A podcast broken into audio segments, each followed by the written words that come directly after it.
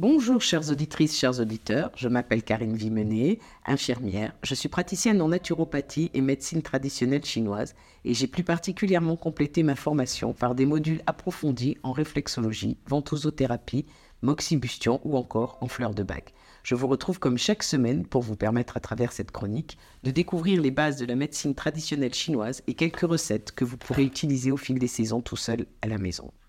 Comme vous le savez désormais, le poumon est l'organe maître de l'automne. Il fait partie des organes Zhang. Il est couplé au gros intestin fou.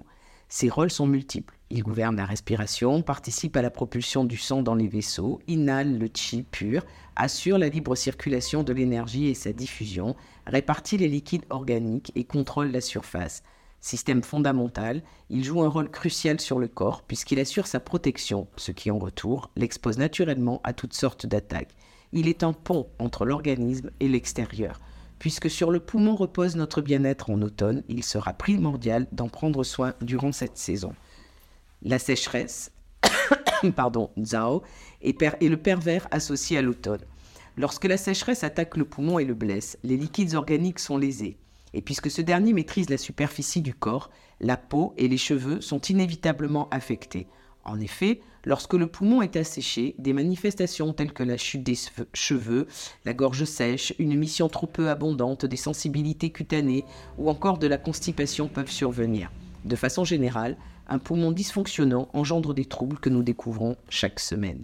Ainsi, renforcer l'énergie du poumon devrait être une priorité lorsque l'automne pointe le bout de son nez.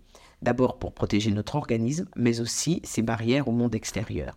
Comme nous l'avons vu, il est nécessaire de ralentir le rythme et donc de profiter de ce calme pour prendre soin de son corps. C'est donc la période des soins corporels. Massage, soins aux pierres chaudes ou encore ventosothérapie sont ainsi à l'ordre du jour en médecine traditionnelle chinoise.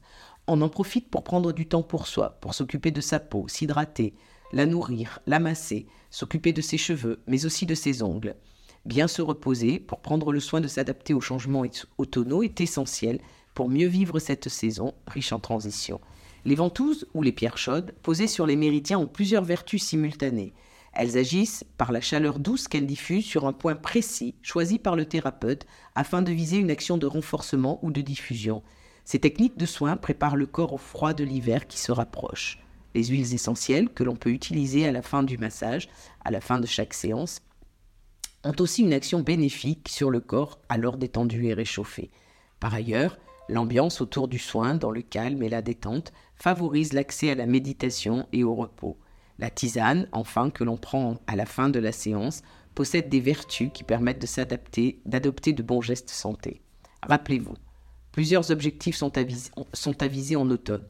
Pour rester en bonne santé, il faut protéger son poumon, lutter contre la sécheresse, préserver la santé respiratoire, renforcer son alimentation, prendre le temps de marcher dans la nature, éviter les situations émotionnellement difficiles, renforcer son Wei Chi. Ainsi, pour bien vivre l'entrée dans l'automne et échapper aux troubles énergétiques, la médecine traditionnelle chinoise est formelle. Profitons de la nature, concentrons-nous sur notre respiration, cultivons la joie et la positivité pour nous éloigner le plus possible des émotions pathogènes, profitons de nuits de sommeil complètes et surtout, prenons grand soin de nous. Bien sûr, les besoins du corps sont des données individuelles et donc à adapter à chacun. Je viens de vous donner quelques propositions de soins énergétiques que l'on peut choisir en cette saison de transition pour préparer l'arrivée du froid et renforcer son immunité. Vous pouvez me retrouver sur rendez-vous en entretien pour des soins plus personnalisés, adaptés à votre santé. La semaine prochaine, nous, poursuivrons l'automne avec le poumon et de nouveaux gestes santé, et nous aborderons aussi la pharmacopée en médecine chinoise. Alors, à la semaine prochaine